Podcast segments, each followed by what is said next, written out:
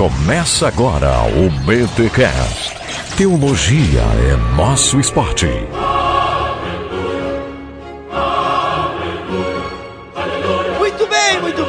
Bem. Começa mais um BT Cash de número 156. Eu sou o Rodrigo Bibo e ouço esse programa até o final que vai ter bolsa integral por parte de Instituto Calvinista. Fica aí. Olha aí, quem disse que calvinista não abençoa as pessoas, né? Olha aí. Aqui é o Mac e continuem otimistas que quem sabe um dia eu viro calvinista. Eita, não, esse Mac indeciso. Eu acho que é hoje o dia da conversão do Mac É ao hoje. calvinismo, né? Olha aí. É hoje. Sem pressão, sem pressão, por favor. E eu sou Alexandre Melhoranza e Post Tenebras Lux.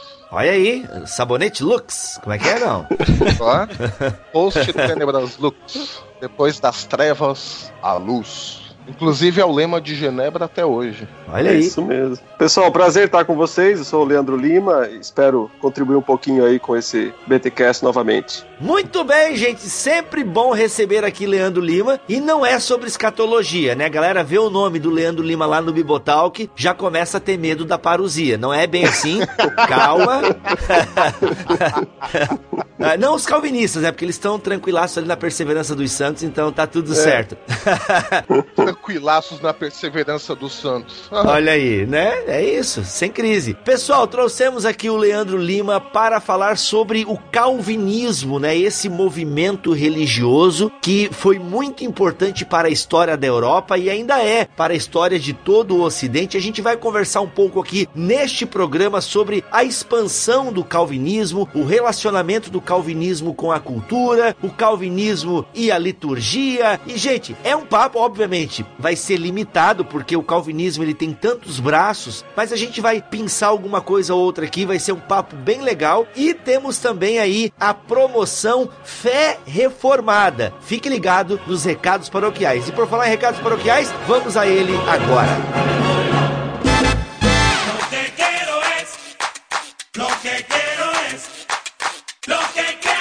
Como? que yo lo que quiero es salsa. Sim, senhor!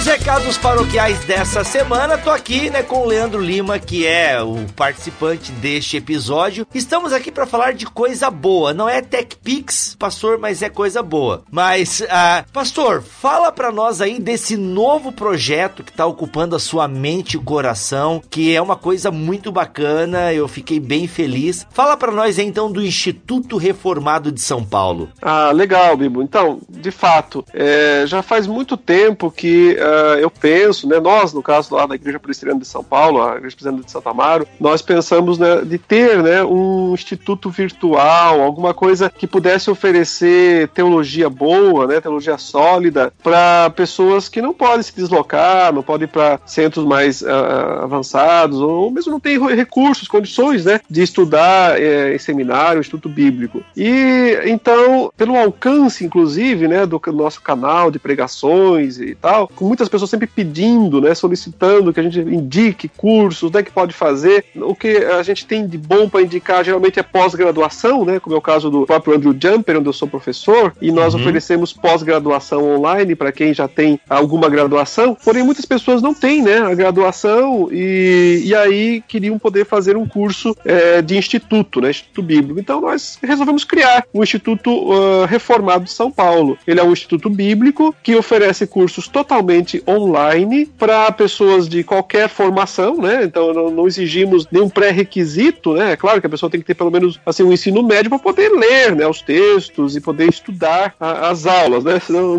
a pessoa não tem é, algum conhecimento de informática. Então ele é bem acessível, né, para quem quiser estudar teologia, principalmente é, interpretação da Bíblia, né? Nossa ideia é oferecer ferramentas mesmo para a pessoa poder interpretar o texto bíblico. E enfim, a gente começou ah, recentemente, né, esse instituto e a procura tem sido muito grande, graças a Deus, por isso. E tem sido uma experiência muito legal, muito legal mesmo. E como é que funciona o curso? Ele é totalmente online? Quantos módulos? Quanto tempo? Quanto custa? Vamos para a parte operacional. Então, é, é, é um projeto bem completo, com três programas que cada um deles é, envolve nove disciplinas, ou seja, nove meses, porque cada disciplina dura um mês. O primeiro programa programa de nove disciplinas se chama Interpretação Bíblica. Então, são nove disciplinas voltadas para como interpretar a Bíblia, certo? Sim. É, Depois, o segundo programa já é um pouco mais teológico, é teologia sistemática. Nove Uhum. disciplinas também é, focando em teologia sistemática. E um último programa de mais nove disciplinas é, é, enfatizando teologia prática. Então, a aplicação disso na igreja, no evangelismo, no discipulado. Então, assim, é uma coisa bem é, planejada para que o aluno que complete os três programas, ele tenha ferramentas de interpretação bíblica, ferramentas teológicas e ferramentas práticas para usar na sua igreja local. Não é Uhum. obrigatório fazer os três programas, certo? A pessoa Uhum. pode fazer um programa só, só interpretação bíblica, ou se quiser pode fazer uma disciplina só. Se eu quero fazer essa disciplina aqui nesse mês, pode fazer. Então, ah, só que daí nesse caso não vai ter o certificado, né? A gente Uhum. dá um certificado para quem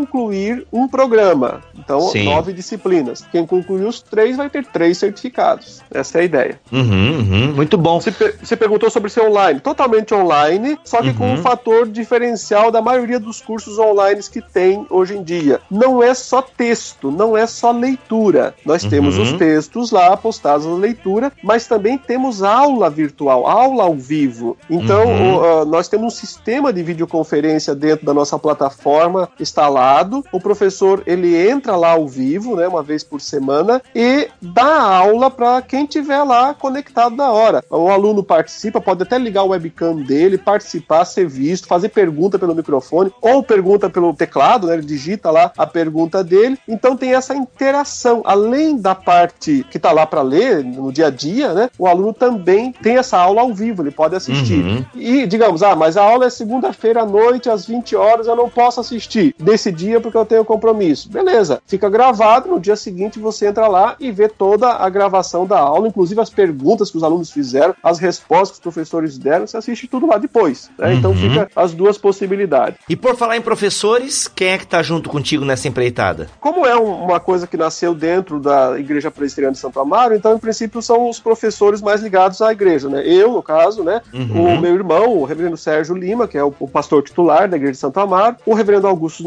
Que sempre teve uma ligação muito forte, né? Com a Igreja Uhum. Presbiteriana de Santo Amaro, e a gente convidou mais alguns aí para suprir, né? O time. Entre eles, se convidou o Hernandes Dias Lopes, que também Uhum. aceitou e faz parte da nossa equipe de professores. Convidamos o Hermes Maia, que é Uhum. né, um dos maiores teólogos do Brasil, sem sombra de dúvida, e ele faz parte também da nossa equipe. Nós temos o Uhum. Alexandre, que também é um, é um estudante de doutorado lá da Bahia, e vamos ter mais, mas em princípio, esses são os professores que estão colaborando nesse momento. E pra galera que quer estudar, quanto, quantos temers, né? Antes era Dilmas, agora é temers. Quantos temers a pessoa vai investir aí nesse curso online? Legal. Então, eu acho que essa é a melhor parte, né? Porque quando a pessoa ouve isso, ela fica imaginando que vai ter um, um gasto, né, grande, como de fato teria se fosse de outra forma que o curso fosse feito. Mas nós optamos por eh, fazer disso uma missão e não puramente, né, uma coisa eh, comercial. É claro que a gente precisa de recursos para manter isso, não é de graça, né?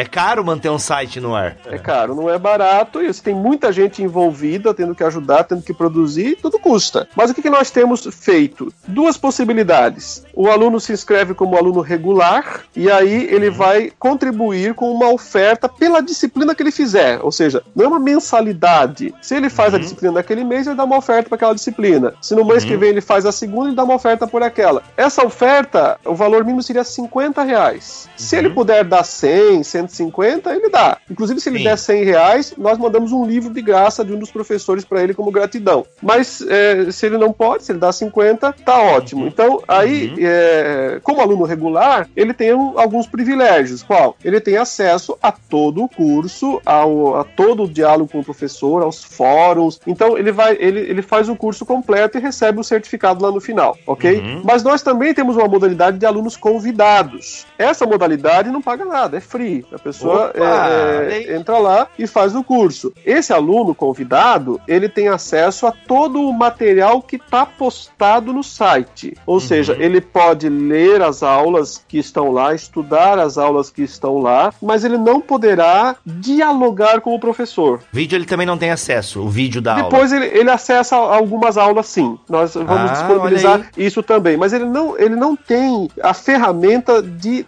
diálogo com o professor. Por quê, é, Bibo? Muito simples, né? A gente vai ter mais de mil alunos free. Então, quer dizer, é, não tem como o professor atender a todos. É Uhum. Claro. impossível, Uhum. humanamente falando. Então, nós tivemos que fazer essa distinção entre aluno regular e aluno free. O aluno Uhum. free, ele, ele é, pode é, assistir às aulas, ele, ele vai ter acesso ao conteúdo do site, pode fazer o curso lá, né? Mas ele não pode é, mandar uma pergunta para o fórum, ele não pode mandar Sim. uma pergunta para o professor, ele não pode assistir a aula ao vivo, ele Uhum. pode depois ver a gravação, mas a aula ao vivo não, porque senão o nosso sistema não comporta. Você imagine, é, mil pessoas vendo a aula ao vivo, não tem Sim. sistema que aguenta isso. Então a gente temos essa, essa delimitação entre aluno regular e aluno free, mas a gente acha que consegue atender os dois grupos bem nesse sentido. E você Uhum. veja, né, é, são 50 reais, né? A pessoa faz um esforcinho ali, economiza uns McDonald's um por mês e mais alguma É, coisinha e sim. contribui para a instituição e ao mesmo tempo tem o acesso total, né, ao curso. Então, lembrando, pessoal, são duas modalidades. A modalidade de aluno regular, você vai dar uma oferta. Gente, e, e olha, 50 pila. Olha, a gente que mantém um site no ar sabe que o gasto, e ainda mais vocês com estrutura de EAD, tudo, caramba, 50 pila é de graça. E tem a galera de graça também, que não pode doar, né, fazer aí essa oferta de 50 pila, mas tem acesso aí a bom conteúdo, só que perde o melhor, né? Eu já fiz EAD e o mais legal é a interatividade. Você poder ali perguntar pro professor, você poder. O, o fórum, porque assim, a galera também vai ter discussão com outros alunos, né? Os alunos regulares vão ter entre eles também esses fóruns e tal, coisa que o aluno free não vai ter, né? Essa interatividade nos fóruns e tal. O que acontece então, galera? Por que, que a gente tá aqui fazendo toda a- a- essa esse jabá? Primeiro porque é uma iniciativa fantástica. A galera pede muito isso pra nós, então tá aí, gente qualificada e gabaritada oferecendo algo totalmente online. E olha só, você que é ouvinte do BT Cash, que nos ouviu até aqui, ouve os recados paroquiais, ouve tudo aí, nós temos uma promoção. Vamos estar dando uma bolsa integral para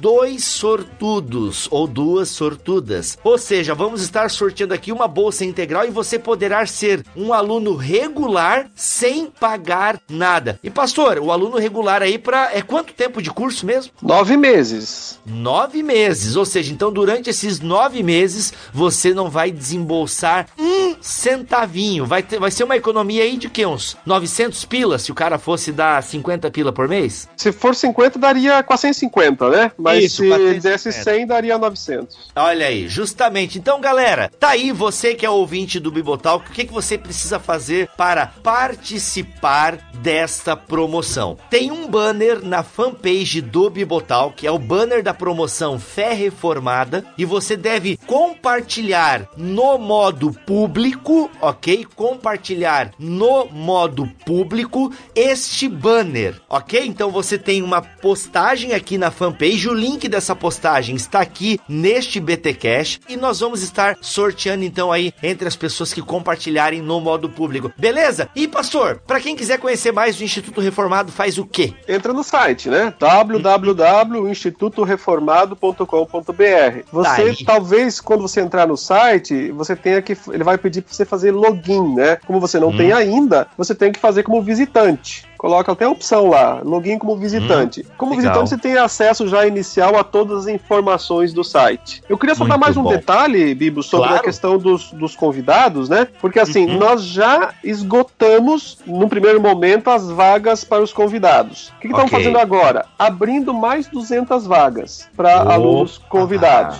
Só que quando Uhum. fechar essas 200 vagas, nós não temos estrutura virtual para aguentar mais, né? Para não Uhum. prejudicar os que estão fazendo o curso regular. Então, Legal. a gente está abrindo mais 200 vagas para os alunos convidados que quiserem se inscrever. Pra Faz lembrar, parte então, da promoção aqui também, tá? Que Olha tá- aí. tá- vai ser aberto agora. Não estava até esse momento. Vai ser aberto a Aham. partir de agora. Olha aí, pessoal, então abriu mais 200 vagas free, né? Então, assim, gente, corre porque é, são só 200 vagas. Então tá aí, show de bola. Vamos então, pastor, pro podcast aí, vamos falar um pouco da expansão do calvinismo, que ficou show de bola, hein? y con clave.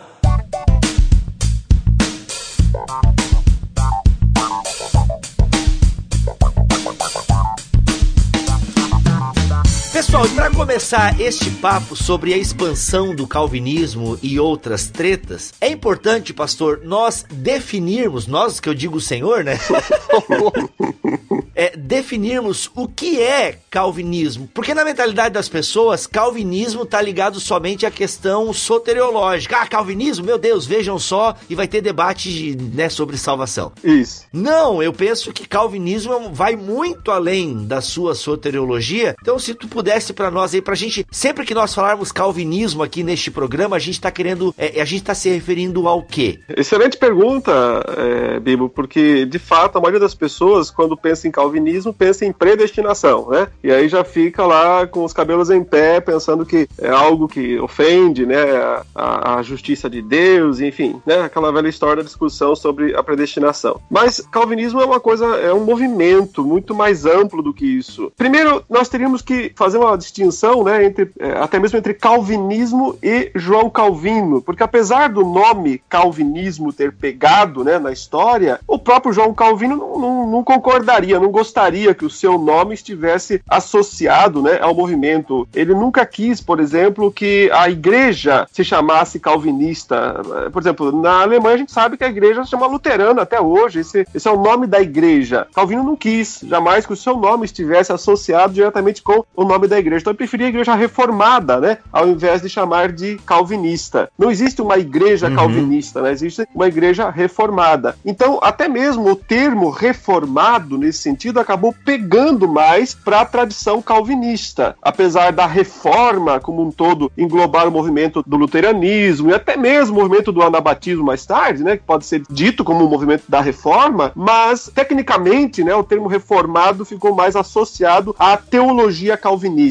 Então, é tão amplo o movimento que não dá para dizer, ó, é só Calvino. Por quê? Porque não foi só ele, né? Ele, digamos, começou o movimento que então é, hoje chama teologia reformada, mas nós temos as, a- os desenvolvimentos posteriores, a- as confissões de fé, que é, sintetizam, ampliam, desenvolvem né, o, o chamado é, calvinismo. Então, às vezes até é melhor falar em reforma, reformada, né, teologia reformada ou fé reformada, do que até mesmo chamar o calvinismo. Né? O Calvino ele, ele não quis nem que tivesse no no seu túmulo um- uma placa lá, depois de morrer. Ó, não, coloque nem uma placa. Então a gente não sabe onde é que ele está enterrado, pra você ter uma ideia, com certeza, porque não tem, não tinha nem identificação né, no túmulo dele. Ele não queria nada que o associasse diretamente com a igreja, como uh, que o nome dele ficasse assim tão representado. Esse é o primeiro ponto. O segundo ponto, que é o mais importante aqui, que é justamente o que você perguntou, né, entrando no aspecto específico, calvinismo não é um- apenas um sistema soteriológico, ou seja, não são apenas os cinco pontos. Muitas pessoas pensam, ah, eu sou calvinista por quê? Porque eu creio na tulipe, né? Eu creio nos cinco pontos do calvinismo. Mas isso é, é um aspecto só do calvinismo, porque o calvinismo, ou a teologia reformada, ou a fé reformada, é uma cosmovisão. O que quer dizer com isso? É uma visão de mundo, é uma, é uma maneira como você enxerga o mundo, o mundo todo, né? E não apenas uma área, não só um aspecto. Eu, assim, embora eu não seja calvinista, eu preciso dizer que dentre as outras escolas, as outras linhas de pensamento, acho que o calvinismo dá pra meio que afirmar aí, sem muita chance de erro, de que ele é a, cosmovisão que sistematicamente mais produziu nesse sentido, né? Eu não consigo enxergar aí uma outra cosmovisão de outra linha de pensamento aí que tenha produzido tanto quanto os teólogos calvinistas a respeito de tanto assunto e de tantas esferas assim que tivesse produzido artigos, livros, enfim, produção acadêmica, produzindo debate, porque, cara, isso é uma coisa que a gente tem que falar aí, mesmo pra quem não for calvinista, tem que bater palma o pessoal que, ó, a produção é gigantesca, né? justamente pela influência do próprio João Calvino, que era educador, por ser educador. Tá, não necessariamente pode estar ligado, mas ele também era um ótimo sistematizador e ele ultrapassou um pouco até essa fronteira da teologia, porque ele produziu em link com a teologia, mas ele vazou para outras áreas do conhecimento também, né? Então, o, o que veio depois do João Calvino nisso que se refere à, à fé reformada, os seus sucessores seguiram os passos do próprio João Calvino como sistematizador sistematizador e educador. Por isso essa grande gama de, de produção literária, né? Meio que Isso. Calvino fundou, não sei se fundou um modelo, né? Mas os sucessores seguiram esse modelo. Eu creio que há, sim, esse modelo dele mesmo. Ficou muito forte, né? A figura dele ficou É, muito então. grande, né? Para, os, para aqueles que vêm depois. Então, acho que o modelo dele é muito forte mesmo. É que eu fiquei meio assim de falar, modelo João Calvino, Uhum. né? Pra, não, então a Milhoranz é calvinista, quer puxar a brasa pro Calvino, mas é isso mesmo. Eu, eu que quis aliviar Uhum. a barra, mas eu também concordo, né? É o modelo de- do João Calvino. Porque o Calvino ele teve, durante sua vida curta, né? Ele não, não viveu, teve- morreu assim relativamente jovem. é, ele teve uma influência muito grande na sua geração, né? Ele influenciou reis, príncipes, intelectuais, líderes religiosos, né? De vários países. Lá de Genebra, ele, ele influenciou a Holanda, ele influenciou a França, a Polônia, a Hungria, a. Alemanha. É, Escócia e, e a Inglaterra principalmente, né? Porque é da, da Inglaterra que a reforma vem para os Estados Unidos e depois para o mundo. Então, é, realmente foi, uma, foi um trabalho muito de um alcance muito grande. Em breve estarão transmitindo minha enevoante mensagem para todos os lares do mundo. Então, meu sonho se realizará. Esse alcance se deve à relação que o calvinismo teve com a cultura, né? Até o livro que a gente está usando como base aqui, pastor, ele fala desse relacionamento do calvinismo com a cultura, né? Ou seja, no calvinismo não há dicotomia entre cristianismo e cultura. Pelo que eu entendi aqui da leitura do livro, esse é, digamos, uma base para o crescimento e a expansão do calvinismo nas mais diferentes esferas, né? Isso. Justamente por não haver essa, essa dicotomia entre cristianismo cultura. É, Calvino entendia, né, que uma vez que você é cristão, uma vez que você entende o quem é Jesus Cristo e que a, a conversão envolve uma mudança total da vida da pessoa, então necessariamente essa transformação precisa alcançar todas as áreas da vida desta pessoa. Ou seja, o efeito santificador do Espírito Santo na vida do crente precisa se expressar não apenas na sua piedade individual, naquele momento em que ele dobra os joelhos e ora, ou que ele vai à igreja e canta o cântico, né? E levanta a mão e está fervoroso lá. Ou seja, isso é só um aspecto do que é a vida cristã. Por quê? Porque uma vez que você entende que a sua vida foi transformada de dentro para fora, do coração, né, do- íntimo para o exterior, então ela, eh, essa transformação precisa alcançar todas as áreas, precisa alcançar o, o seu trabalho, precisa alcançar os seus estudos, precisa alcançar o seu namoro, precisa alcançar o seu casamento, precisa alcançar ah, o seu lazer, todas as áreas, a- a, a cultura, ah, o que você faz, as artes, ah, os seus talentos, tudo isso tem que estar dominado por Cristo. Cristo tem que dominar todas essas áreas. Então, é o senhorio de Cristo, é o domínio de Cristo sobre todas essas áreas. Consequentemente, todas essas áreas terão que produzir frutos dignos de Cristo, para a glória dele. Por isso, né, só a Deus a glória, ou toda, ou toda a glória somente a Deus.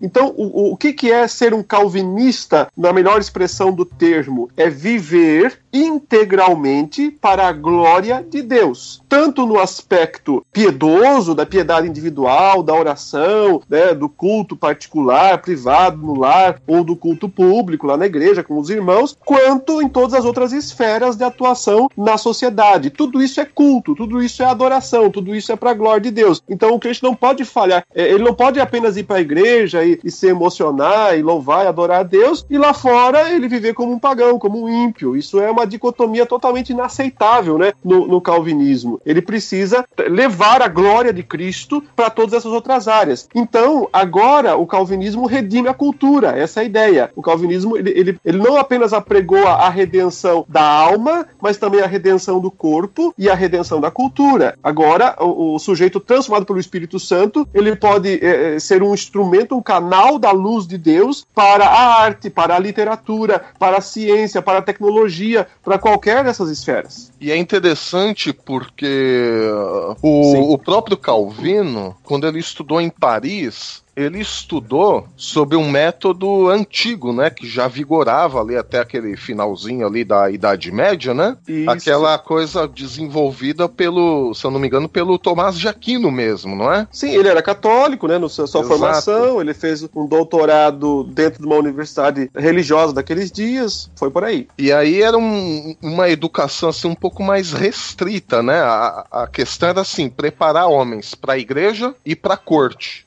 Fora desses dois mundinhos, me parece, não sou especialista em Tomás de Aquino, muito menos em educação tomista, mas me parece que ficava meio restrito, né? Então Calvino, ele adquire esses conhecimentos, mas ele começa a perceber, até depois né, da, da conversão dele e tudo mais, especialmente pela formação humanista dele, ele Isso. começou a direcionar o sistema, o pensamento dele para outras, até utilizando né, o termo, né, para outras esferas, né? Isso. Aos 14 anos, Calvino ele era sacristão numa igreja eh, da Catedral Sim. de Noyon, né? Aí ele foi para a Universidade de Paris, que na época era o centro intelectual né, da Europa Ocidental. Ali ele teve o primeiro eh, grau dele, né, o mestre em artes. E o Sim. pai do Calvino queria que ele fosse advogado, né, seguisse a tradição do advogado. E ele fez isso em primeiro momento. Ele respeitou a vontade do pai até o pai dele morrer e tal. Aí ele disse: "Não, agora você teólogo, né? Então ele, ele foi advogado no primeiro momento, teve doutorado nesta área, né? Adquiriu então também com isso conhecimento de grego, né? que foi tão útil depois para ele os Sim. seus comentários para as institutas. Ali também ele teve acesso aos livros clássicos e então se especializou na cultura, né, humana. Isso só isso por volta de 1531, quando o pai dele morreu, é que ele se sentiu livre. Agora vou seguir meu destino, né? E, e começou a se dedicar aos estudos mais literários no primeiro momento. Ainda não tinha se convertido, então ele foi para a literatura. Ele escreveu um comentário sobre o livro De Clementia, né, do Sêneca. Isso foi em, em 32, né, 1532. E aí ele começou a ter acesso aos escritos de quem? Lutero. Lutero já era o reformador nessa, nesse período. E ele começou então a se envolver no, no movimento protestante. Passou por uma conversão bem típica, assim, ele chama inclusive na, no comentário dos Salmos, ele disse que foi uma conversão repentina. Provavelmente foi o primo dele, um- uma pessoa chamada Robert Olivetan, que contribuiu para essa conversão, né, do Calvino, que foi muito repentina. E aí a vida dele realmente mudou radicalmente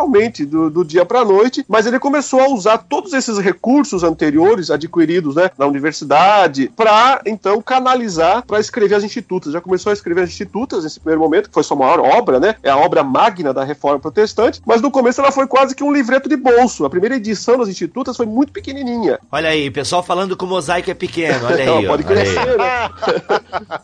E a gente sabe que no- lá no final, lá em 1559, quando ela é terminada, é, ou seja, praticamente 30 anos para escrever totalmente esse livro, né? Daí tem quatro volumes, é uma obra monumental, mas começou bem pequenininha, né? Então, é, mas é importante isso que você falou, é, que Alexandre quer realmente a vida anterior dele também foi útil para sua vida acadêmica. Ô Bibo, por que tu foi abrir a boca, né? Comparou os dois que era pequenininho, agora o Leandro acabou de falar que a obra de Calvino terminou monumental, olha a pressão aí.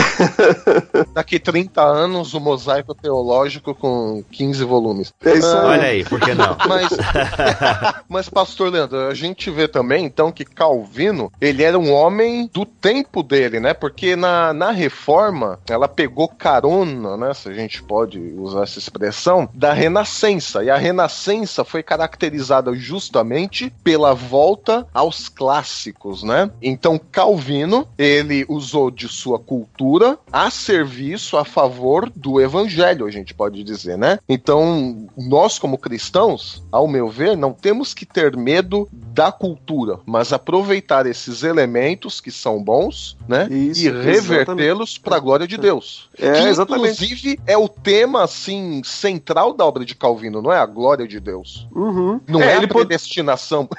Não, não é. É, Esse é um ponto muito interessante. Então- Veja quanto de espaço nas institutas ocupa a predestinação. É um espaço mínimo perto Espaço do, do, mínimo. é, do- do restante. Quer dizer, isso quer dizer que a doutrina da predestinação não é importante? É importante, é claro que é uma doutrina essencial do calvinismo, mas ela não resume o calvinismo. O calvinismo é, é muito maior né, do que Ele fala muito mais de oração até do que do própria predestinação, né? Muito mais, muito mais de oração Ah. de- do que predestinação.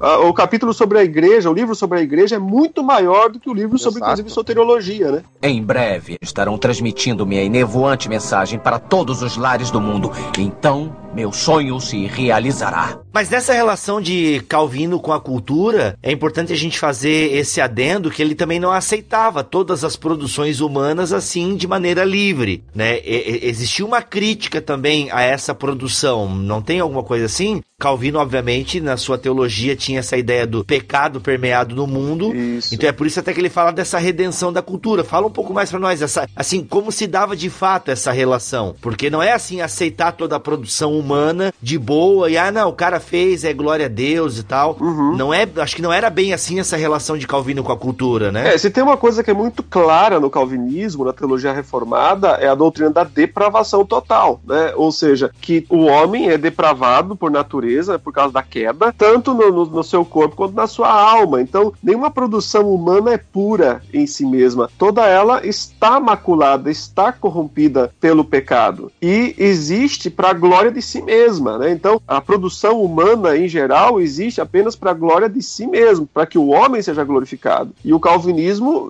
vem transformar isso, vem bater contra isso, né? Ele vem dizer o seguinte, que o foco né, da glória da produção humana não pode ser o próprio homem, mas tem que ser Deus. Então, ele reorienta a vida, ele reorienta o modo como a pessoa passa a encarar o seu dia a dia, suas atividades, das menores até as maiores, sempre com esta esse slogan diante dos seus olhos, né? O só a Deus a glória. Ou seja, eu estou fazendo isso para que eu seja glorificado, para que eu seja é, aplaudido, ou estou fazendo isso para que Deus seja glorificado, para que Deus seja aplaudido. Só um regenerado de fato, só um convertido de fato, consegue fazer de forma sincera mudar essa chave, de forma sincera, porque alguém pode até disfarçar isso, né? Ah, não, estou fazendo aqui para a glória de Deus, mas muito feliz que vocês estão me aplaudindo. Então, é, é, é, entende? É, é, só um convertido de fato consegue virar essa chave e dizer, não, é de fato para a glória de Deus. O que não significa que esse convertido de fato, não, em algum momento, não, não escorregue, não fale e, e, e não peque, inclusive, ao querer um pouquinho dessa glória para si mesmo também. Eu sempre digo que é 80-20, né? 80% para Deus, 20% para nós e tal. E aí fica naquele esquema.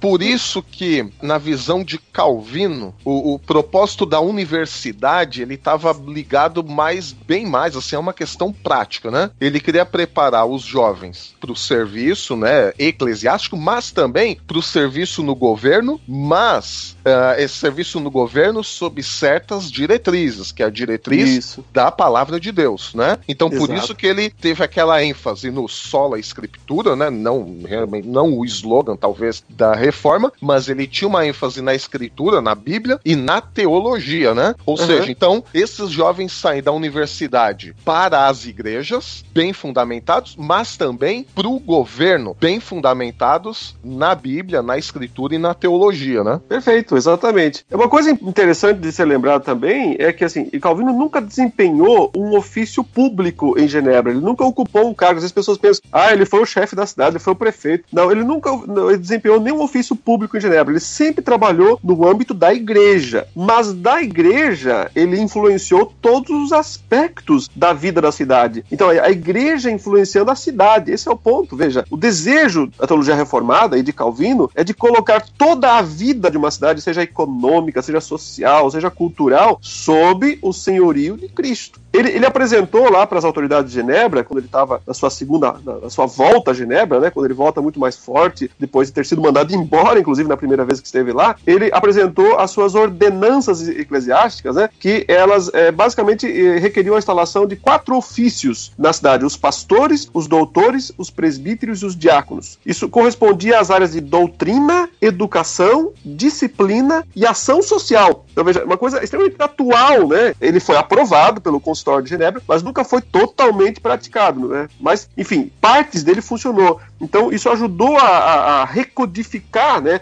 a, a vida da cidade de Genebra. É, os estatutos da cidade ficaram mais humanos nesse período, né? E é, o, o John Knox chamaria mais tarde, né, Genebra de uma república cristã. E é é interessante porque é daí que emerge né, o, o- que a gente chama de democracia ocidental, o que a gente chama de república ocidental. Ela nasce em Genebra, ela nasce na Genebra de Calvino, é, da- é o nascedor da democracia ocidental. O pessoal devia reconhecer mais né, que a democracia nasceu no calvinismo. Em breve estarão transmitindo minha enevoante mensagem para todos os lares do mundo. Então, meu sonho se realizará. Isso que Calvino, todo esse, esse projeto de Calvino, ele tem alguma relação com uma teonomia ou não? É, eu ia perguntar isso também, porque, porque é, muito, é uma crítica que muita gente faz, né? Que não é calvinista, que fala, é, Calvino foi lá pra Genebra e tal, fez muita coisa lá, mas ele que se excedeu em alguns pontos e tal, porque às vezes parecia que ele queria cristianizar as pessoas sem. Não que ele não quisesse que as pessoas fossem convertidas, mas às vezes poderia se Uhum. pensar que isso acontecesse, né? Que as pessoas se cristianizavam por causa do modelo é, sendo instituído, mas de fato não havia uma conversão, né? Então essa é uma crítica muito Uhum. recorrente é, contra opositores do calvinismo, né? Como já foi dito, né, Calvino foi um homem da sua época. Ele teve as virtudes e os defeitos também de uma pessoa da sua época. Por isso que, né, na teologia reformada, ele não recebe o título de São, né?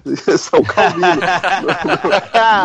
não, não tem essa, Ai. essa, essa conotação. Então, se reconhece que foi um homem é, com grandes dons e talentos que Deus capacitou, mas nunca deixou de ser um homem pecador e falho, né? É claro que algumas das principais acusações que são levantadas contra ele não passam, né, num exame histórico, elas acabam caindo, muitas delas. Mas isso não significa dizer que ele não fosse um cara, uma pessoa com defeitos e falhas. E é possível, sim, que tenha se excedido em alguns pontos, né? Pela vontade de ver a cidade sendo transformada, sendo mudada, eu acho que, sem dúvida, sobrou muita pressão sobre quem não era cristão para que seguisse as regras, seguisse as leis estabelecidas na cidade. Agora, nenhuma cidade sobrevive sem regras e sem leis, né? Ela, ela tem que ter suas regras e suas leis. E se essas regras e leis vieram do cristianismo e funcionaram, então alguém pode até criti- criticar isso, né? Mas, enfim, de qualquer forma, tem que ter leis, tem que ter regras numa cidade, né? Se você eh, for mesmo, nós temos um irmão que está aí na França, que está tá bem de perto e pôde ver mais de perto essas informações. Eu estou agora aqui nos Estados Unidos, eh, a gente vê que esses países colhem até hoje os resultados benéficos, positivos dessas coisas que foram feitas lá atrás. Nós, por nossa vez no Brasil, que não tivemos nada disso, né? Nós vemos muito mais de perto o caos, né? De uma falta de estrutura e de organização e de uma filosofia teocêntrica que norteou a fundação e o desenvolvimento de- do país. É, aí neste ponto, digamos, eu não jogo contra, mas eu destoo levemente em relação a criar as leis, que elas tenham um fundo cristão, assim, tudo assim, sem problemas, e é bom que seja assim.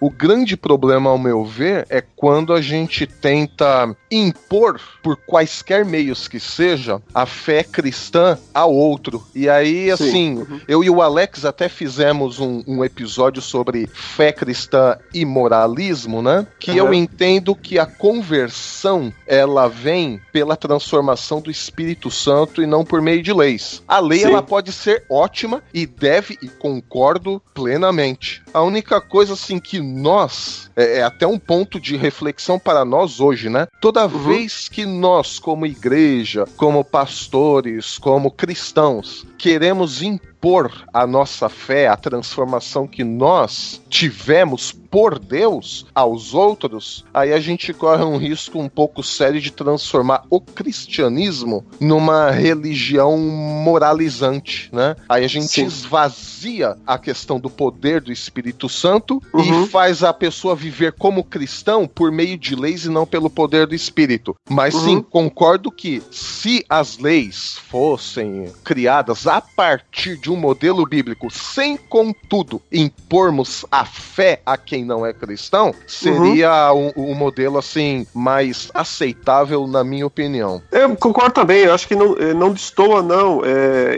esse é o ponto mesmo do, do calvinismo. Acho que se você, eh, Calvino, pudesse ouvir o que você falou, ele diria: tá certo, é isso mesmo. Olha, olha esse melhorança, hein? Calvino dando, curtindo o teu post. Calvino, Curtiu. Santo Deus. Porque é, a gente vê nos escritos de Calvino essa questão da conversão, essa questão muito forte, né? Sem a obra do Espírito Santo, ninguém, Isso, ninguém por isso mesmo, é, exato. Ninguém é convencido da verdade, ninguém aceita que é a palavra de Deus, enfim. Agora, ele tinha que organizar uma cidade, né? Ele tinha que ajudar a organizar uma cidade que estava em guerra, que estava cercada né, por uma série de outras é, é, ideologias tentando derrubar ali. Então, uh, ele tentou contribuir para que o consistório de Genebra pudesse moralizar a cidade. Pode ter se cedido em algum ponto? Pode. Eu não, não, não posso julgar isso, né? Mas é, alguns acham que de fato possa ter se cedido em alguns pontos. A palavra teonomia em nenhum momento aparece nesse escrito de Calvino, assim, nessa ideia, não, né? Não, não, não, não. Não, não. É, é porque isso, assim, a teonomia, é, apesar de termos é, ardorosos defensores da teonomia hoje em dia, né? Mas ela não, não tem relação direta com o calvinismo. A Confissão de Fé do Westminster claramente repudia a teonomia, é, dizendo não, não, não faz sentido isso, não pode Olha aplicar aí. as leis né, de Israel à nação hoje, isso, isso acabou, isso não existe. Então, assim, é, é, quem quer ser calvinista e teonomista, bom, as pessoas podem ser o que elas quiserem, né? Mas, digamos assim, assim. é um tanto quanto anacrônico, né? Saiu da linha do que é o calvinismo. Destoa completamente. Olha lá, hein? Sensacional. Não tenho nem o que falar.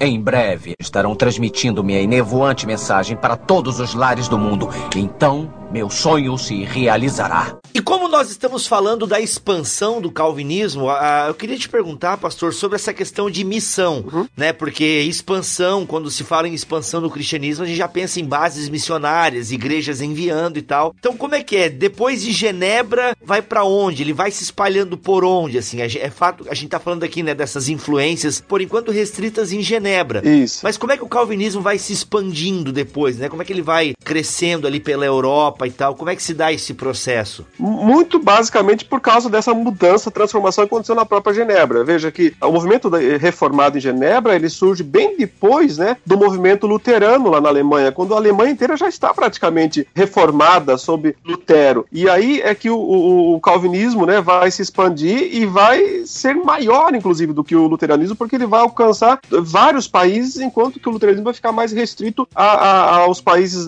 da Alemanha e dos países nórdicos, né? Norte da Europa, como Suécia, Dinamarca e Noruega, enquanto o calvinismo vai alcançar Holanda, França, é, Inglaterra, Escócia, Hungria, e vai avançar para a própria Alemanha, né? Ele vai, vai digamos assim, é, retomar, né, parte da Alemanha que é luterana, mas o calvinismo vai avançar e vai por um bom tempo alcançar o sul da Alemanha é, de uma forma muito forte, muito intensa. Mas assim, tecnicamente, né, as missões, né, protestantes, elas começam para valer no século XIX, né? É isso geralmente que se fala. Mas, é, é, mesmo historiadores da igreja, como Walker, por exemplo, eles reconhecem que a influência de Calvino, né, no seu tempo já, se espraiou, né, ela foi muito além de Genebra. E graças ao quê? Ao livro, as institutas, né, a instituição da religião cristã, esse livro que acabou é, é, sendo popularizado na, na, na Europa inteira, também por causa do modelo do governo eclesiástico na cidade de Genebra, que as pessoas começaram a achar isso muito interessante, né, na Europa inteira. A Academia de Genebra,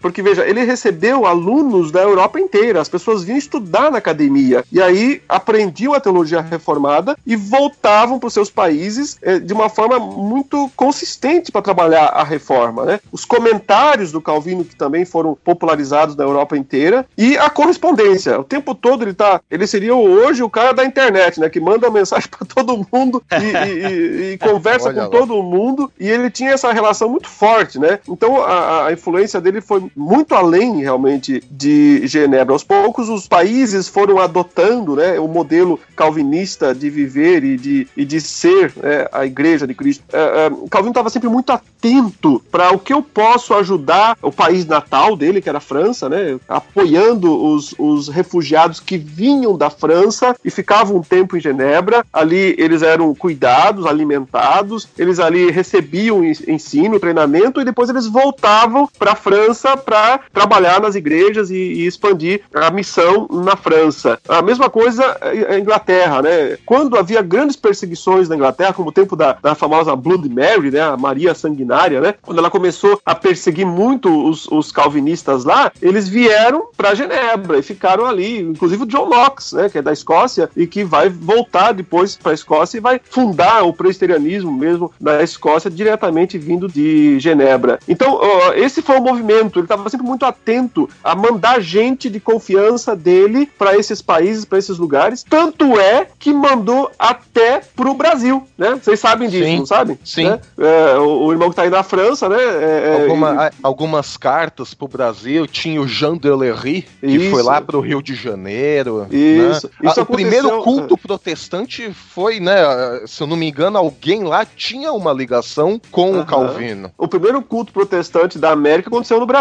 Certo? Exato. É, é, é, quando? Quando a, aquela expedição francesa, dirigida pelo almirante Villegagnon, que veio para fundar a França Antártica, isso no século XVI, isso é 1540 e alguma coisa, Exato. agora a data me foge. Mas ele vem com os navios né, é, franceses para estabelecer a França Antártica. Eles se estabelecem na, no Rio de Janeiro, eles tomam a cidade, a Baía da Guanabara, né, os franceses, e começam a tentar conquistar o Brasil para a França. O Brasil é de Portugal nesse tempo, mas eles tentam conquistar o Brasil para a França. E o Calvino, sabendo que esse pessoal vinha, porque a França estava com essa expedição de conquistar o Brasil, ou parte do Brasil, o que, que ele faz? Ele manda, junto com essa expedição, um grupo de pessoas da, da- de Genebra. É, agora veja só quem eram os missionários de Calvino: açougueiro, sapateiro, alfaiate, gente assim, entendeu? Eles vão lá, trabalham. em geral, né? É, só que esse pessoal, eles eram da escola dominical de Calvino lá em Genebra. Eles não eram missionários, pastores. Eram membros da igreja, vieram pro Brasil. Aí, quando né, não, não deu certo aqui a França Antártica, por causa dos erros do próprio Villegagnon, e o Portugal retoma, né? E, aí esses, esses missionários, esses, esses é, é, calvinistas são julgados, são presos, né? é, e é o José Dancheta, famoso padre, né? Que dirige isso daí, até por isso que o José Dancheta não, não consegue ser canonizado agora, acho que até vai ser, mas é, é, por causa de, de ter, inclusive, mandado matar, né? Alguns desses missionários, não eram missionários, eram. Mas aí o ponto é o seguinte: eles exigem, né? As autoridades portuguesas exigem que esses caras aí que estavam junto com o Villegagnon no Brasil escrevam o que, que eles creem. Fantástico, Por fantástico. quê? Porque, porque eles querem acusar eles. Ah, é, A, gente quer fazer uma acusação formal contra vocês, mas para isso a gente tem que saber o que é que vocês acreditam. Então escrevam aí no papel o que, que vocês acreditam. Aí, esse grupinho, que é pessoas assim, né? Açougueiro, é, sapateiro e tal, escrevem a primeira confissão de fé calvinista da América e provavelmente do mundo. No Brasil. no Brasil, Caraca, que velho. se chama É. Confissão de Fé da Guanabara. O que eles escreveram é é praticamente a base dessa confissão até hoje. Depois ela foi ampliada ou não? Ela se mantém o que eles escreveram lá no calabouço lá. A confissão deles tá. Qualquer um pode baixar na internet se quiser, né? Procurar a confissão de fé da Guanabara. Ela é um bom resumo da teologia reformada. Mas o meu ponto aqui é, é para você ver a influência da reforma, da teologia reformada, sobre pessoas nessa época. Porque eu pergunto pra você hoje: pega cinco cristãos aí, põe eles dentro de uma cela e descreva o que vocês creem. ai, ai. Eu declaro em nome de Jesus que o Senhor me soltará agora. Em o nome, o O com maiúsculo, em o nome. As pessoas não sabem expressar o que elas acreditam, entendeu? Por quê? Porque elas não são treinadas. E esses caras que escreveram a Confissão de Fé da Guanabara não eram missionários formais, não eram pastores, não eram teólogos formais. Eles eram pessoas simples lá, mas que sabiam expressar o que eles acreditavam, né? Então isso já é mais uma amostra do que é a expansão mesmo do- da teologia reformada ou do calvinismo no século XVI e como acabou chegando num país tão longe quanto o próprio Brasil.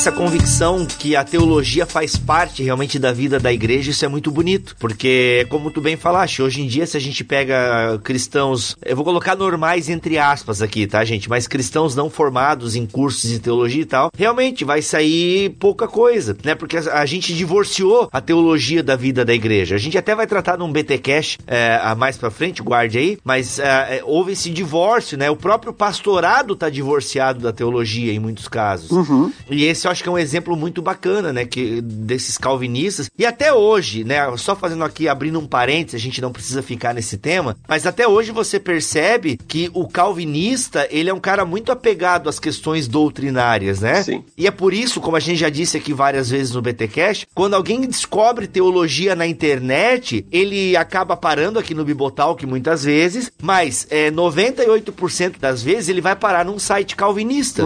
Ele vai parar em algum expositor escritor bíblico calvinista, porque é inegável esse senso, parece que vocês calvinistas têm, em querer passar a fé, eu vou colocar a fé de vocês, mas entendam fé como corpo doutrinário. Mas é inegável que vocês têm essa vontade de querer passar a fé de vocês para frente, sabe? Não à toa, não à toa, os primeiros convidados de peso que a gente teve aqui no BTcast quem foram? Pastores calvinistas. o primeiro foi o Nicodemos. Primeiro foi o Nicodemos, imagina, o Nicodemos, né? né? Esse semideus da internet brasileira. então assim, aí, ah, vamos mandar um e-mail. pro Imagina, eu e o Mac viemos de um contexto pentecostal, onde você faz fila pra apertar a mão do pregador, sabe? então, Isso, pregador, é. Uhum. mega, intocável, ungido de Deus e tal. Ah, vamos lá fazer uma campanha, grava Nicodemos. Aí três ou quatro encheram o saco do Nicodemos lá no Twitter, ele, não, beleza, me manda um e-mail. Como assim? Uhum. Ele vai gravar com a gente? Não A gente nem acreditou, né? Não, a gente até achou que era trote, né? Meio, é perfil fake e tal, só pode. mas assim, não, cara, mas por quê? Justamente, não, vamos lá, vamos. Não é à toa que vocês estão na internet, canais no YouTube, as pregações, e é um senso que até hoje parece essa herança, né? A gente precisa. é, vocês acreditam tanto na teologia de vocês e que ela é boa, e que. Não, as, ó, cara, não é querer dizer, não, mas se tu acreditar assim vai ser legal. Que, né, vocês são engajados e tu percebe isso desde aquela época, né? Tipo, imagina os caras lá. Não, não, vamos lá pra um lugar Brasil, Brasil. Não sei o que é direito, mas vamos lá. Se é pra levar a fé reformada, simbora. Isso, exatamente. É, e outra, né? O Leandro aqui, só pra fazer um off-topic, já é, eu acho, cara, quinta ou sexta vez de BTCast. Eu acho que é o recordista aí de participantes, né? É mesmo, Olha aí. né? Já pode dizer que é parte da equipe. ó. Se tu quiser fazer moral na internet aí, ó. Ó, gente, né? Botar no teu currículo. Ó, e também integrante do BTQ. Integrante honorável. Como é que é? Honorável, não? É. Panorário. Honorário. Integrante honorário do BTQ. Eu gostei dessa tá? parte dos honorários aí. Essa parte Essa, essa Ai, ai, ai. Me dei mal, me dei mal, me dei mal. Vamos mudar de tópico então. Vamos lá. É, não é à toa que dizem que o protestantismo é um dos pais do capitalismo, né? É, tem isso, tem esse lado também, Olha né? lá, tá caindo essa tese, hein? Matos Weber tá por fora, hein? Em breve estarão transmitindo minha enevoante mensagem para todos os lares do mundo. Então, meu sonho se realizará. Teve uma influência econômica também o calvinismo, né? Teve, teve sim. É, porque de fato é, o, o- a teologia reformada, né, o calvinismo, ele tem mesmo uma visão de mundo. E se é visão de mundo, a gente chama de cosmovisão, a economia não tá fora, né? A economia tá trabalho não tá fora, faz parte também. Então o trabalho tem que ser para a glória de Deus. Então a economia tem que ser para a glória de Deus. Logo, é, o calvinista, ele é aquele que trabalha muito e gasta pouco. Essa, essa é uma percepção. Ou seja, é, diferentemente da pessoa mundana que trabalha para ter dinheiro para fazer festa né, e consumir em- em- no final de semana, o calvinista trabalha e faz poupança, ele economiza. Né, e, e dessa maneira ele acaba é, gerando mais produção, gerando mais emprego e tal. Então, assim, eu sei que isso pode, é, muitas pessoas torcem o nariz né, quando vê isso tal, mas, sabe, é, é meio que contra fatos históricos não tem muito argumento, né? Os países mais ricos são aqueles que, de alguma maneira, o calvinismo esteve lá, né? No, nas, nos seus fundamentos. É, a teologia reformada, de uma forma geral, né? E isso, a- a- o luteranismo compartilha disso também, né? Isso é um, é um fundamento da teologia reformada, não só do calvinismo, mas a ideia basicamente é vamos trabalhar muito, porque o trabalho é digno, o trabalho não é uma punição, o trabalho não é uma coisa desprezível, não importa qual seja, se é, se é um trabalho que rende muito ou se ele rende pouco, ele tem que ser para a glória de Deus, varrendo rua ou negociando na bolsa de valores com eh, mercados multimilionários, não importa, eu tenho que fazer isso para glória de Deus. É claro que eu não posso fazer nada ilícito, ilícito não serve, mas dentro do lícito, do que é é correto perante a lei, eu posso desempenhar e bem. Então, trabalha muito, rende mais, estuda muito, quer se aperfeiçoar. Na base, o calvinismo é, é- é- é doutrina, é ensino, então a pessoa fica apta para poder progredir em todas as áreas, engenharia, química, biologia, sei lá, né? Ela vai se desenvolver nessas áreas, consequentemente ela vai acumular capital. Aí ela tem capital, ela não torra. Por quê? Porque frugalidade é um dos termos calvinistas, né? O que significa isso? Significa gastar só o necessário, significa não esbanjar, não ter vida ostentadora, né? Então, funk ostentação não combina com o calvinismo. Olha aí, calvinista que curte funk ostentação não tem nada a ver, então. Tá fora, Olha tá fora. Tá totalmente fora. Então, assim, é, por mais que às vezes é, a famosa né, tese do Max Weber contra o calvinismo, o espírito do calvinismo, é, eu tive a oportunidade de fazer, eh, nos meus tempos de estudo na universidade, algumas eh, resenhas né, desse, desse material, e a- a- mesmo não concordando com a análise que Weber faz, porque ele pegou pontos isolados do calvinismo e não o calvinismo como um todo para analisar isso, mas há um ponto em que ele está certo, né, que é justamente a ideia de que o calvinismo conduz a uma, a uma vida de muito trabalho e de muita economia, e, consequentemente, prosperidade. Isso não é feito de propósito, né? Não, não. Já Isso- vamos para ser ricos. Não, não. Na verdade, eu vejo que tudo isso é um fruto da base educacional. Uhum. Né? Educacional para a vida toda. Não só para a igreja, não só para a corte, mas para todas as áreas do governo, áreas da vida toda, mas aquela base educacional sólida. Perfeito. Não por, ah, não, vamos é, ser ricos. Não, não. É, e, e esse é o ponto que o, que o Weber falha na sua análise, porque ele liga isso à doutrina da predestinação. Ah, porque eles se acham os escolhidos, os predestinados. Então, por isso é que eles têm que ser ricos, têm que ser isso, têm que ser. Não tem nada a ver. Isso é totalmente de- sem, sem noção. É, você não encontra isso em nenhum escrito de Calvino, em nenhum escrito dos reformados, não tem nada a ver. E não é o sentimento do reformado, do calvinista esse. Eu sou escolhido, logo eu tenho que ser é, a pessoa mais rica aqui da cidade. Não tem nada a ver. Esse não é o espírito do calvinismo. Esse não é o espírito do calvinismo. O espírito do calvinismo é eu tenho que viver para a glória de Deus. Então tudo que eu faço é para a glória de Deus. Se eu acumulo riqueza, não é para eu esbanjar com os meus próprios prazeres. Onde é que está isso? 1 Timóteo. Né? Exorta né, aqueles que prosperam para que não né, é, é, pensem apenas em esbanjar com seus próprios prazeres, mas que sejam ricos de boas obras. Então, o que é ser rico de boas obras nesse caso? É usar o recurso financeiro, é usar o dinheiro que Deus abençoou e que obteve para abençoar outras vidas, para ajudar quem precisa, para expandir né, a igreja, para missões. Então, por isso que as missões protestantes do século XIX, que foram para o mundo inteiro, foram 80% de igrejas reformadas, né, de igrejas calvinistas. E o pessoal ainda pensa que calvinismo é contrário à missão por causa da predestinação. Ah, já que está todo eleito tal, então não precisa fazer missão. Mas historicamente, quem fez missão foram calvinistas. É, eu só queria falar aqui que calvinista que curte funk e ostentação já tá fora só pelo mau gosto, tá? É porque é o mau gosto. Em breve estarão transmitindo minha enevoante mensagem para todos os lares do mundo. Então, meu sonho se realizará. Ô pastor, isso aí que tudo que você tá falando tem um pouco a ver com a ideia de vocação, aquilo que Calvino entendia sobre a vocação do indivíduo? Tá um pouco ligado isso? Tá ligado, sim. Tem que dar ah, o crédito a quem é devido, né? Isso, na verdade, nasce com Lutero, né? Lutero é quem, primeiramente, eh, eh, percebe essa importância da vocação, ou seja, as pessoas são chamadas para desempenhar uma função no mundo, que não é só religiosa, né? Mas que também é uma função que tem a ver com as outras esferas da sociedade. Então, o trabalho é uma vocação, uma vocação divina. Deus nos chama para que nós desempenhemos função. Isso por causa de Gênesis, né? Deus cria o homem e diz: Ó, é, Adão, eu quero que você faça isso, isso, isso aqui no jardim. Você é o meu administrador, é o meu regente, o vice-regente, né? Deus é o chefe, é o regente, e o Adão é o vice-regente. Ele deve, então, administrar o jardim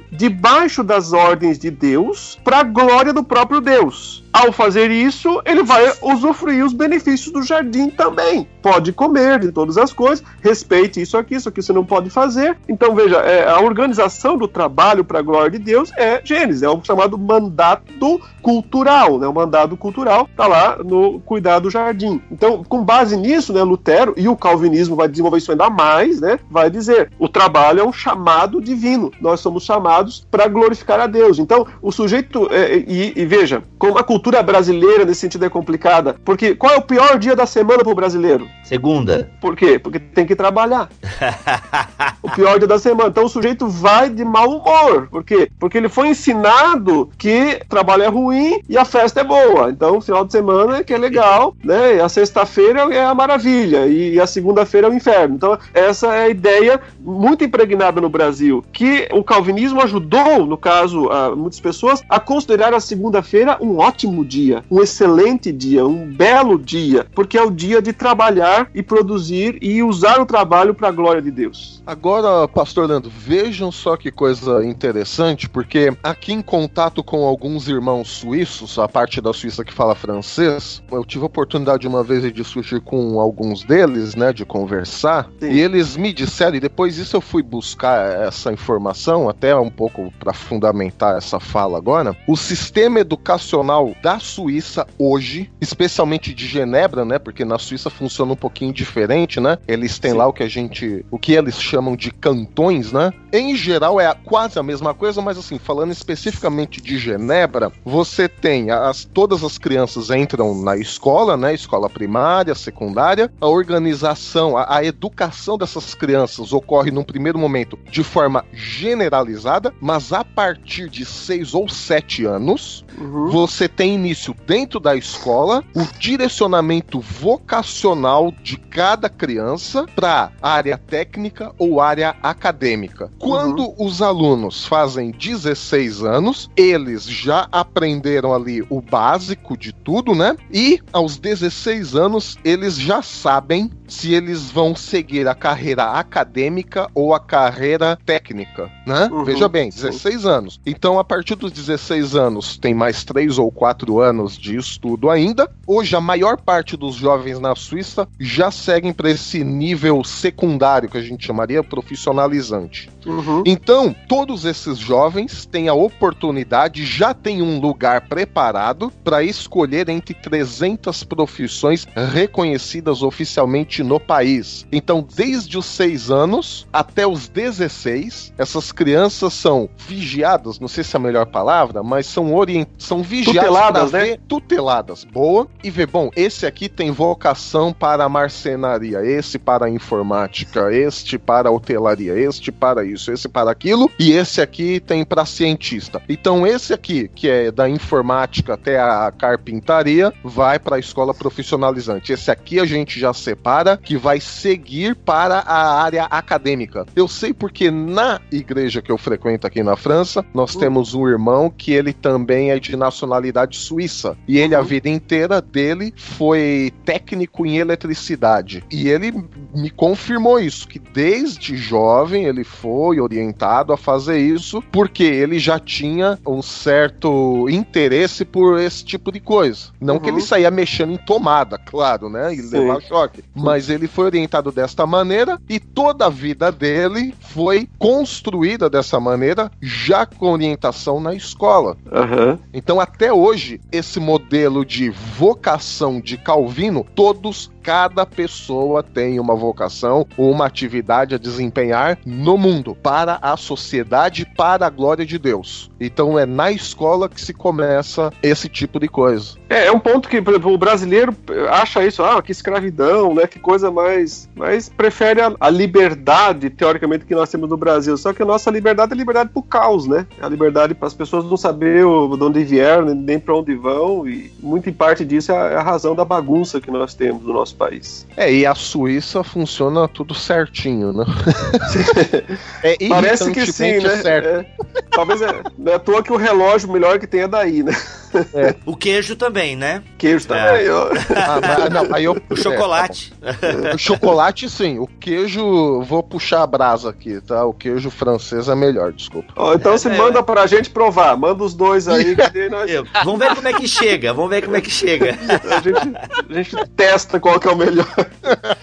Em breve estarão transmitindo minha enevoante mensagem para todos os lares do mundo. Então, meu sonho se realizará. Olha só, a gente já discorreu por bastante ponto aqui, por uh, várias questões onde o calvinismo atua, né? Uh, uma delas que a gente não pode deixar de falar é com relação à, à esfera espiritual, ou melhor dizendo, eclesiástica, né? Porque a gente precisa entender que uma vez que o calvinismo, como cosmovisão, começa a expandir, é natural de se pensar que várias confissões ou, ou, ou várias dinâmicas de igreja começam a adotar o calvinismo como cosmovisão, mas como isso começa a ficar muito grande, não dá para se ter controle total sobre isso, né? E, e aí alguém poderia pensar como o calvinismo trabalha essa dinâmica de unidade da igreja sem que a sua cosmovisão fique comprometida de alguma forma com a diversidade de pensamento, né? Então como é que ah, essa questão da unidade da igreja se deu dentro de uma dinâmica de cosmovisão calvinista, o Leandro? Muito boa pergunta, difícil de responder, mas é, muito boa. Veja só, Calvino é muitas vezes mal compreendido hoje em dia, e o próprio calvinismo às vezes é, muito, é mal compreendido como sendo uma coisa muito sectárica, né? Ou seja, a ideia de que. Vou resumir, eu sou presbiteriano, né?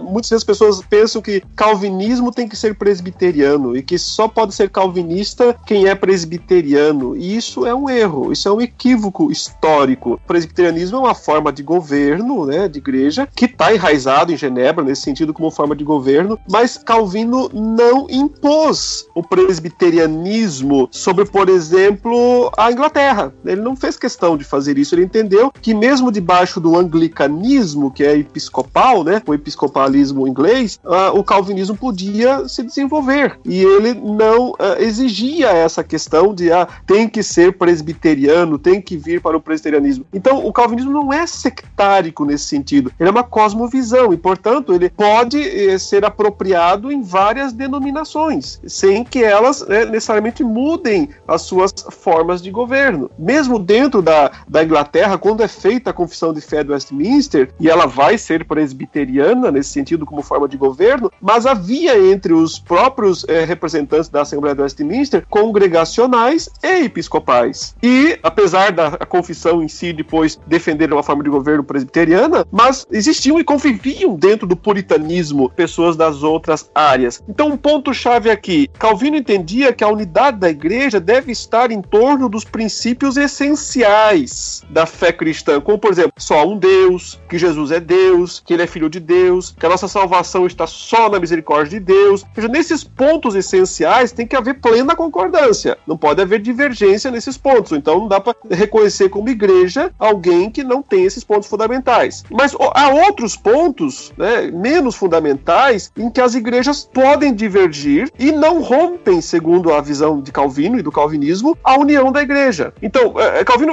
eu vou até citar uma frase aqui que eu tenho dele que eu acho que pode de, de, deixar isso bem mais claro. Olha, ele diz aqui, ó, porque nem todos os artigos da doutrina de Deus são de uma mesma espécie. Há alguns tão necessários que ninguém os pode pôr em dúvida, como primeiros princípios da religião cristã. Tais são, por exemplo, que existe só um Deus, que Jesus é, Jesus é Deus, que ele é filho de Deus, que nossa salvação está só na misericórdia de Deus. Estou citando Calvino, tá? E assim outras semelhantes. Há outros pontos em que não concordam todas as igrejas e, contudo, não rompem a união da igreja. Assim, por exemplo, se uma igreja sustém que as almas são transportadas ao céu no momento de separar-se de seus seus corpos. E outra, sem se atrever a determinar o lugar, diz simplesmente que vivem em Deus. Ele pergunta: quebrariam estas igrejas entre si o amor e o vínculo da união se esta diversidade de opinião não fosse por polêmica ou por obstinação? Então veja, ele está tá usando um ponto escatológico aqui, dizendo: olha, tem uma divergência escatológica aqui entre a igreja A e a igreja B, mas como o assunto não é totalmente claro na escritura e nem é central, porque não está ofendendo nenhum dos pontos centrais da, da fé cristã, então a, a, as duas igrejas podem continuar irmãs, mesmo que elas não defendam exatamente o mesmo ponto. Então, olha aqui, é uma tolerância, né? A Calvino às vezes é chamado de um intolerante, mas eu vejo nos seus escritos o contrário. Eu vejo muita tolerância. Vou citar mais uma partezinha bem rápida aqui. Ele diz: olha, é verdade que é muito melhor estar de acordo em tudo e por tudo. Mas, uma vez que não há, não há ninguém que não ignore certas coisas, ou seja, todo mundo tem suas falhas de, de entendimento, ou não poderemos aceitar nenhuma igreja, ou perdoaremos a ignorância aos que faltam em coisas que podem ignorar sem perigo algum para a salvação e sem violar nenhum dos pontos principais da religião cristã. Está dizendo o seguinte: eh, nós podemos tolerar deslizes ou, ou, compreensões equivocadas em pontos secundários da fé cristã, elas não devem romper a comunhão da igreja. Ele diz: não é meu intento sustentar aqui alguns erros, por pequenos que sejam, não estou defendendo o erro, está dizendo, nem quero mantê-los dissimulados e fazendo como se não os visse. O que defendo é que não devemos abandonar por qualquer dissensão uma igreja que guarda em sua pureza e perfeição a doutrina principal principal de nossa salvação e administra os sacramentos como o Senhor os instituiu. Então, o Calvino dizia o seguinte: se esses pontos centrais né, da fé cristã estão presentes numa igreja, se a salvação não é por obras humanas, se a salvação é pela fé, é pela graça, né, se a divindade de Cristo, se é, essas coisas, a autoridade da Escritura, e se os sacramentos estão sendo administrados corretamente nessa igreja, ela é a igreja verdadeira, mesmo que ela não seja presbiteriana, mesmo que ela não se diga reformada necessariamente, mas ela é verdadeira. Calvino até tolerava algumas extravagâncias litúrgicas, né? Mais uma vez, muito pelo calvinismo é aquele aquele dança aquele... no culto. Eu ia falar dança profética e tal. Você tá chutando o pau da barraca. Né? ah, eu já imaginei Calvin, calvinistas, né, com aquelas roupas flutuantes Esvoaçantes. e tal, esvoaçantes, né? As calvinetes. As calvinetes. Não, não, não, irmãos, menos. menos. Bem menos, né? O, o, que, o, que, o que ele tolerava era, por exemplo, vou usar, usar um exemplo bem claro, é da época, tá? Um exemplo da época. Não, então, às vezes não faz sentido para nós hoje, mas faz, na época fazia. Duas igrejas estavam brigando numa região, dois grupos numa mesma é, cidade, porque eles eram é, ainda é, vindos, né, do anglicanismo e da influência forte do catolicismo mesmo antes. Então um grupo queria que tivesse vela na igreja e o outro grupo queria que não tivesse vela. E essa discussão estava tão grande que eles estavam rompendo, estava é, dividindo a igreja por isso. Então o grupinho que tinha vela ia botar a vela e o grupinho que não queria vela ia tirar a vela. Tava Aí o acontecendo Calvino uma briga velada, é isso? velado. Essa estava bem escancarada, né? Aí o, o Calvino escreveu para dizendo o seguinte: vocês vão quebrar uma igreja por causa de vela? Vocês têm noção do que vocês estão fazendo? Vocês estão pondo em risco a existência de uma igreja nessa cidade que pode tanto abençoar essa cidade por causa de uma coisa tão insignificante como essa? Então ele diz: por que, que vocês não procuram se amar mais uns aos outros? Porque quando você ama de verdade, ele vai dizer, são as palavras dele. Quando você ama, você pode tolerar essas coisinhas menores que não eh, influenciam, que não chocam, que não eh, necessariamente elas não eh, afetam, né, o, o coração do evangelho. Então ele manda eh, o grupo sentar, conversar, orar, se amar de verdade uns aos outros e chegar num acordo, sabe, para não romper nem por isso nem por aquilo. Então é só um exemplo, né, de que eh, existe um espírito tolerante no calvinismo. O calvinismo não é intolerância, como muitas vezes as pessoas colocam. O Calvino daria um abraço nos arminianos? Como é que é? Bom, veja só, daria, daria, mas não hesitaria em criticar o ponto. É, então, a, questão, a questão é assim, não seria aquela pessoa falsa que é, ah, bate nas costas tal e depois fala por trás. Não, não seria isso. Então, Calvino, ele é nos seus escritos, as pessoas até se assustam porque ele é muito duro, muito, muito é, direto nas suas afirmações, mas ele não critica normalmente a pessoa, ele critica o ensino, né? Uhum. Então, ah, digamos assim, é, não ofender necessariamente a pessoa, mas ofender, a não ser que o cara seja mesmo daquele herege aí, também às vezes até ele usava. Serveto, sim, tipo um serveto. É, tal. aí é chamado de filho de Satanás mesmo, né? Em breve estarão transmitindo minha enevoante mensagem para todos os lares do mundo. Então, meu sonho se realizará. Muito bem, gente, é muita coisa pra falar, mas eu tenho uma última pergunta que eu acho que é legal fazer e acho que você ouvinte gostaria de fazer se estivesse aqui é: OK, nós olhamos para a Europa e a gente não entrou em detalhes históricos, tá, pessoal? Inclusive até fica aí a dica de livro que o Leandro deu pra gente se preparar para essa pauta aqui, que é O Calvino e sua influência no mundo ocidental, organizado por W. Stanford Reid, ok? Ele é editado pela Cultura Cristã, então guarda dinheiro, né? Faz uma poupança de três anos para comprar o livro, tá? Mas tá aí, é uma ótima obra, Calvino e sua influência no mundo ocidental, da editora Cultura Cristã. Então lá tem detalhes históricos dessa influência do calvinismo por toda a Europa. Mas aí a gente olha para a Europa hoje em dia, pastor, e parece, e até pelo pouco que eu sei, né, a, a secularização da igreja, a teologia liberal, vai nascer nesse berço reformado. Então parece que alguma coisa não deu certo. O que que aconteceu? Eu sei que essa resposta aqui demandaria até um outro podcast, né? Mas assim, um ampassant, como é que a gente entende isso? Houve uma influência, até hoje ela perdura em certos aspectos, mas parece que na questão da religiosidade, na esfera eclesiástica, alguma coisa não deu certo. E aí depois eu já queria que tu fizesse o link pro Brasil, né? O Brasil tá tendo uma onda calvinista. O que, que a gente pode esperar disso aqui para o Brasil? É, é, como também você mencionou o livro do, do editado pelo, pelo Stanford, eu também tenho o meu livro, né, chamado Futuro do Calvinismo, da Olha mesma editora, aí. né? Onde eu tento responder em parte essas perguntas. Eu tô só indicando porque se alguém quiser ver mais profundamente o que, que o calvinismo poderia fazer no futuro, né? Não é um exercício Sim. de futurologia, mas é apenas uma ideia de analisar o passado e aí, com base nisso, tentar fazer projeções, né? Então, ah, esse material, O Futuro do Calvinismo, eu escrevi em 2010 e tá também na editora Cultura Cristã, né? Foi um trabalho que eu, eu desenvolvi em partes numa dissertação de mestrado e depois eu ad- adaptei isso para um livro mesmo e ele está disponível, então, se alguém quiser ler. É O Futuro do Calvinismo, os desafios e oportunidades da era atual, né? Da pós-modernidade para a igreja reformada. É isso que eu trago Olha nesse aí. material. Bacana, os links então estão aqui, né? O Calvino e sua influência no mundo ocidental e o futuro do calvinismo do pastor Leandro. Os links, se você quiser, estão aqui na postagem. Mas vamos lá, pastor. Tenta, eu sei que é, é, é um ampassant só, né? A coisa é o, mais complexa. Eu diria o seguinte: talvez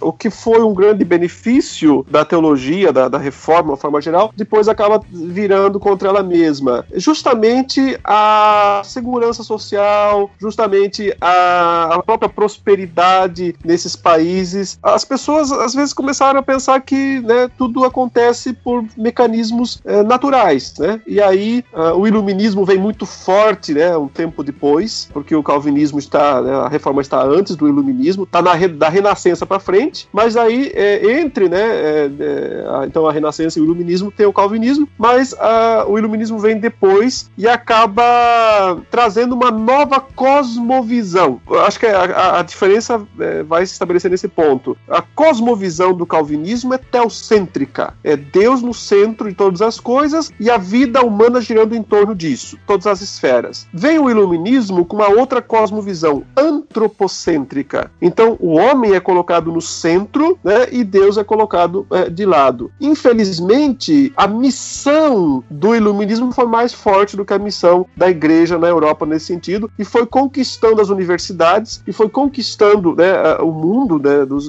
da- Europa nesse sentido. Então se criou uma religião iluminista, que é justamente o, o liberalismo teológico. Ele teve muito mais aceitação na Alemanha, então o luteranismo caiu primeiro nesse sentido, né? O calvinismo re- resistiu mais tempo, mas acabou também sendo eh, eh, subjugado, né? eh, no mundo, estou falando, né? Na, na esfera da sociedade, por essa visão iluminista da sociedade. E aí muitos teólogos, tanto luteranos quanto reformados, né? Calvinistas, passaram a adotar essa cosmovisão do iluminismo, ou seja, antropocêntrica, e, e aí está a causa da secularização da Europa. Né? Isso também veio em partes para os Estados Unidos. Aqui ainda nos Estados Unidos o pessoal está mais resistente, né? Ah, existe né, um, uma- um fator evangélico muito mais forte, mas eh, aos poucos parece que também essa, essa visão vai, vai se impondo né, no mundo. E no Brasil, né, o calvinismo, é, apesar de antigo, mas ficou, digamos, latente né, por muitos anos, ficou adormecido ali por muitos anos, só restrito à igreja presbiteriana e a alguns segmentos batistas, mas nos últimos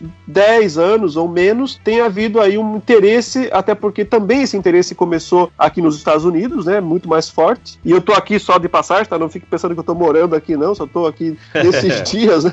É, logo, logo tô voltando pro Brasil. Mas é, é, ficou então mais impregnado. É, aqui nos Estados Unidos esse movimento eh, se desenvolveu muito, né? Do chamado novo calvinismo, né? Com esses autores mais famosos como John Piper, principalmente John Piper, né? Mas tem é, vários outros autores aí e pastores que também são conhecidos aqui nos Estados Unidos. E o Brasil então também, né? Começou a receber isso. Mas ainda é recente. Mas eu espero né, que a longo prazo um verdadeiro calvinismo floresça no Brasil, que não é apenas o calvinismo dos cinco pontos. Ou seja, eu, eu olho, eu vejo na internet muitas vezes essa briga toda entre calvinistas e arminianos, né? É, é, brigando por detalhes ou coisas e tal, por terminologia. Isso é algo que produz muito pouco para o reino de Deus. Isso só, na verdade, denigre né, o evangelho, esse tipo de discussão. Calvino não entraria nela e não, ela não faz sentido. Eu espero que um verdadeiro calvinismo, que não tem a ver apenas com os cinco pontos do calvinismo, mas que pegue o pacote inteiro, ou seja, a transformação da vida toda para a glória de Deus, eu espero que uh, isso possa alcançar né, as igrejas pentecostais, como já tem alcançado de fato muitas pessoas, mas que esses pentecostais não venham buscar apenas os cinco pontos, mas venham buscar a cosmovisão reformada o nosso instituto, né, o Instituto Reformado, começou agora, tem 15 dias, e nós já temos um grande número de alunos de várias igrejas pentecostais e neopentecostais, e mostrando o interesse dessas pessoas né, na teologia reformada. Isso eu acho excepcional. Mas não apenas nos cinco pontos, e sim na cosmovisão. Olha aí, muito Show! bom, muito bom. Sensacional. Cara, que aula,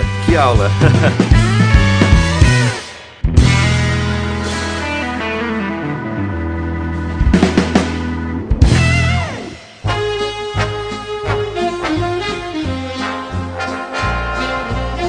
I get no kick from champagne. Gente, vamos caminhando pro fim deste episódio. Agora a galera faz, ah, que pena e tal. Ô, ufa, até que enfim. ai, ai. Mas muito bom, professor. Valeu mesmo pela tua presença aqui ah, no BTcast. Vamos ficando por aqui. Eu sou o Rodrigo Bibo e sou calvinista em muitos pontos. Olha aí, viu? Eu sou Olha aí, calvinista em Cinco muitos pontos? Não, não. Se fosse nos cinco pontos, eu sou de uns três só. Sou de uns três ali só. Calvinista de oito pontos, né? Aqui é o Mac, se teologia é meu esporte, então acho que algumas modalidades podem entrar ao calvinismo aí, sem problema. Oh! Levantamento de peso. Ó, E olha aí. E eu sou Alexandre Melhoranza e eu persevero no calvinismo. Ó, Mas pode cair, né? Ou essa perseverança, ela tá garantida, como é que é?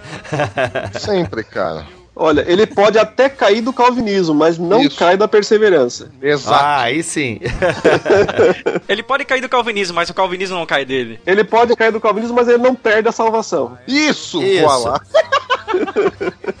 Eu sou o Leandro Lima e agradeço mais uma vez pela oportunidade de conversar com vocês aí. E peço a Deus que continue abençoando o trabalho de vocês, essa forma, né, de também dialogar e conversar sobre esses assuntos tão importantes. Fiquem mesmo na paz do nosso Senhor Jesus e que Deus abençoe todos os ouvintes e todos os integrantes aí do Bibotalk.